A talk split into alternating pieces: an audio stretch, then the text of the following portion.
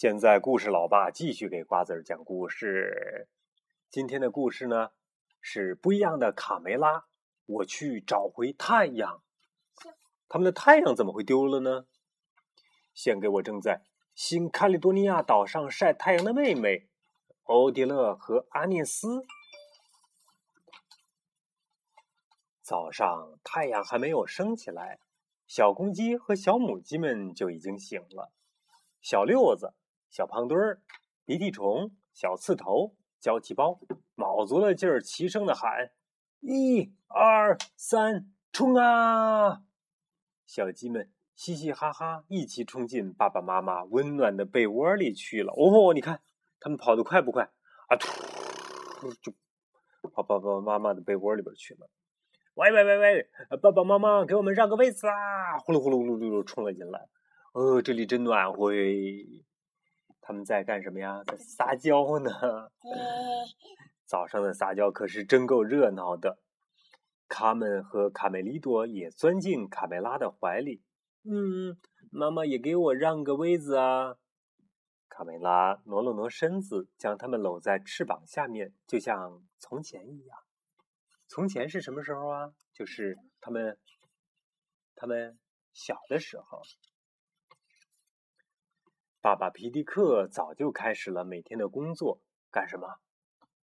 咯咯咯，在做什么呀？叫小公鸡们起床。对，同时呢，也是在叫醒太阳呢。他们趴着窗户上，崇拜的望着站在草垛顶上的爸爸。哦，爸爸，你太伟大了！皮迪克呢，庄重的仰着头。他的嗓音高亢浑厚、圆润有力。你觉得是这么叫吗？咕咕咕！对，就是这样叫的。哇，奇迹出现了！随着皮迪克的打鸣声，一轮红日从天边冉冉的升起。哇，太伟大了，太伟大了！太阳是我爸爸给叫醒的。他们可崇拜他的爸爸了。皮迪克呢，也趾高气扬的。他们说：“嗯，等我长大了，我也要指挥太阳。”胡说八道！小胖墩儿嘲笑着：“别忘了，你是一个小女生，只有公鸡才能让太阳升起来的。”这太打击他们了，是不是啊？第二天呢，天空布满了乌云。无论皮迪克怎么努力，也没能把太阳叫醒。更糟糕的是，还下起了大雨。他们说：“别担心，爸爸，你会成功的，会成功的。”几个小时过去了，几天过去了，太阳就好像聋了一样，也听不见声，也不出来。连续两个星期都不见太阳的踪影。在六月十八号这天。皮迪克还照常提名，他用世界上所有的语言呼唤太阳，用英语，啊靠靠靠靠，用西班牙语，用俄语，用汉语，汉语怎么说呀？太阳，你快怎么样？出来！你快出来吧！日语怎么说？知道。八嘎鲁，大叔说错了。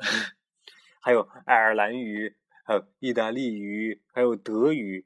可是这些话呢，全都不管用，一点都没起作用哎。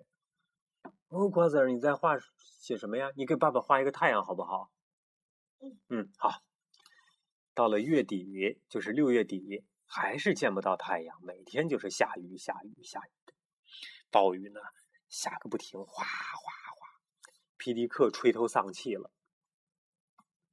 卡门和卡梅利多把希望都寄托在这个佩罗身上，就是那个卢茨佩罗。他们觉得卢茨佩罗呢去过好多地儿，又能吹，所以呢就觉得他很有学问。说佩罗，你的学问是最大的，你快想想办法吧。嗯，这样下去没有太阳，我们怎么办呢？佩罗呢清了清嗓子说：“啊，嗯，你们要知道啊，我的孩子，嗯，太阳呢其实是天上一个。”巨大无边的蛋黄，瓜子儿，你觉得卢斯佩罗说的对吗？是个蛋黄吗？瓜子儿？不对哈。当我们看不到它的时候，那就说明呢，这个蛋黄已经煮熟了，对吗？完全不对，是吧？小咖们很失望。哎，这个卢斯佩罗变成一个老糊涂了。所有人都知道，太阳是一个用煤气燃烧的大火球。你觉得他们说的对吗？啊，对呀，是煤气烧的大火炉啊！鸡窝里的小公鸡们正在策划一场阴谋政变。小胖墩儿宣布说：“啊，皮迪克老了，他不行了，顶替他的时候到了。”接下来，有的小公鸡就附和说：“嗯，对，说的对，不行就得下来。走，我们这就去草垛那儿把它给轰下来。他们要去轰皮迪克下来。”伙伴们，我真的是病了，我走不动了。鼻涕虫呢？这个小公鸡胆子比较小。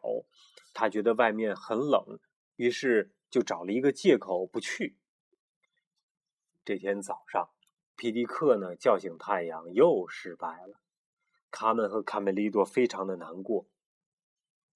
这个时候，小胖墩他们过来了，快点离开这里，快滚开，让皮迪克先生看看我们的本事吧。小胖墩嘲笑说：“你们的爸爸已经老了，太阳还能听见老头的喊声吗？”呵呵呵呵。他们这样做对不对，瓜子儿？嗯，你说话对不对？他们，嗯，不对，不许你这么说我爸爸！卡梅利多愤怒的扑向了小胖墩儿。他们在雨里，嗯，怎么样啊？打起来！对呀，终于打起来了。卡门最讨厌小公鸡们打架了。他拿起木棍儿，决定让这场战斗呢赶紧结束。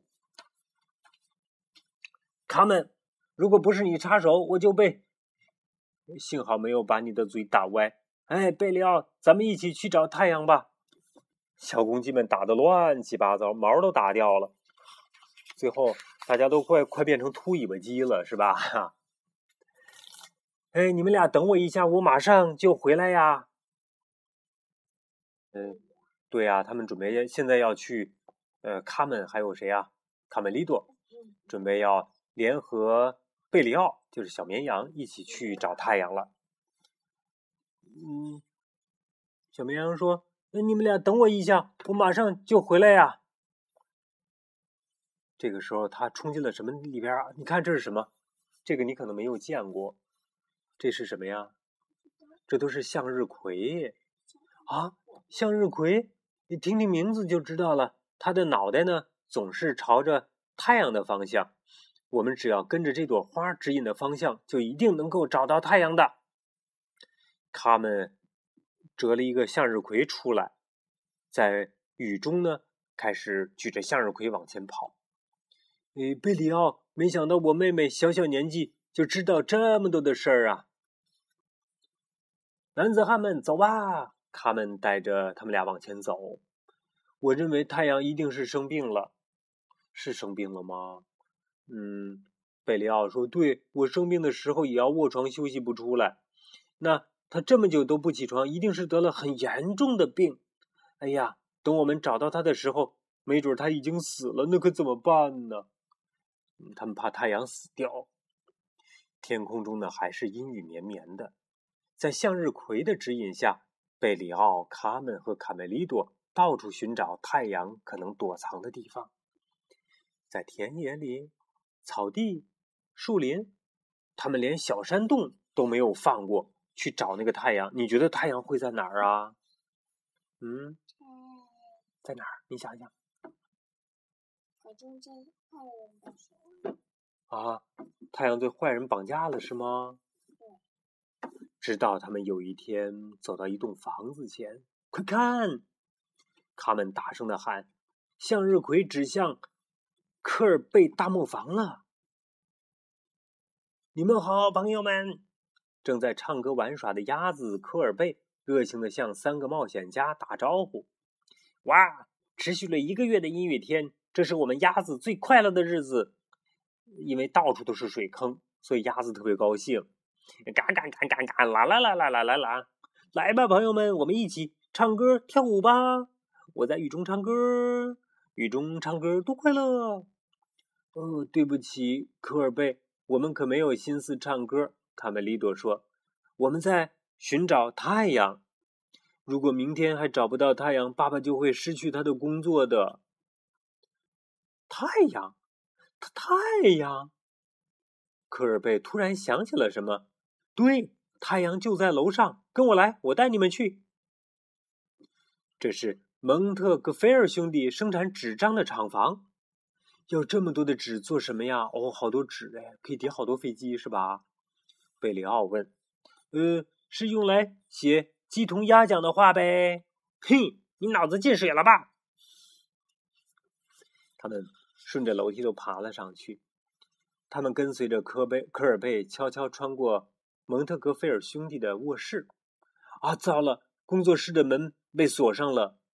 哎，别慌，我们从这个小洞钻进去。原来这个门下边有一个小洞，瞧，就在这儿。科尔贝神气地说：“我没骗你们吧？”哦，天哪！一个巨大的什么东西啊？太阳是吗？像太阳的样子是吧？原来太阳藏在这里呀！三个小伙伴赶忙奔向受困的太阳。哦，他还活着呢！瞧，他看见我们多高兴啊！来，咱们赶快把太阳给解救出去吧！一二三，他们把这个，这是一个什么呀？热气球！他们把热气球的绳子都给松开了。热气球下边有个吊篮。松开绳子之后呢，就带着他们嗖就飞了出去。艾迪安被嘈杂声吵醒了。哎，约瑟夫，有只小粉鸡正在偷你的发明呢。一只小粉鸡？哦，是吗？艾迪安，别胡思乱想了，快回去睡觉吧。我们明天还有很多事情要做呢。这是两个人在打招呼呢，他们俩在说话。气球呢，慢慢的膨胀。鼓得又大又圆，它缓缓地向天空升去，好壮观呐！这么大的一个热气球就飞了起来。太阳，他们认为的太阳，带着小鸡、小鸭和小绵羊离开了陆地。他们当然不知道，这是人类历史上第一次气球在动物飞行。那些羊怎么会在天上呢？贝里奥好奇地问：“傻瓜，那是白云。”他们说：“看这里，人们常说地球是圆的，呃，看来这真是圆的哎！看，那是我们的家。”啊，卡梅利多突然看到自己的鸡窝了。鸡窝旁，卡梅拉陪着心情沉重的丈夫去做最后一次尝试。卡梅拉一再鼓励他要镇静，但皮迪克呢，已经信心不足了。他颤巍巍地爬上草垛，满身大汗。所有的小鸡在雨中站成一排，这是皮迪克的最后一次机会了。切，哼，他不会成功的。像小胖墩这样的人在旁边幸灾乐祸的预测着。在一片寂静当中，皮迪克用尽平生力气，昂首向天空发出一声鸣叫。怎么叫？哦天哪！好了，叫完之后怎么样啊？哇，太阳出来了！哦，我成功啦！原来是气球啊！砰，就撞在了草垛上。哎呦，噼里啪啦噼里啪啦，乱了。这个时候呢，雨天终于结束了，太阳就是真正的太阳也升起来了。这是一个阳光明媚的早晨。生活呀，真的美好啊！皮迪克抱起他的两个宝贝，美滋滋的往回走。那些造反的小公鸡们灰溜溜的在一旁生着闷气。一个月以来，太阳一直照耀着鸡窝，小鸡们又找回了生活中的乐趣。他们还发明了一个有趣的找太阳游戏：一、二、三，躲起来！好，找太阳。哦，你们看到太阳了吗？而那两个兄弟呢？他们叫蒙特格菲尔兄弟，他们俩天天都在没完没了的争吵。哎，约瑟夫，我发誓，当时我告诉过你，有一只小粉鸡，还有一只绵羊和一只鸭子，偷了他们的热气球，对不对？把他们发明的热气球给偷走了。好了，不一样的卡梅拉的故事讲完了。这个故事的名字我去找回太阳。小瓜子儿，这个故事好听吗？嗯，你学大公鸡叫的声音也特别好听。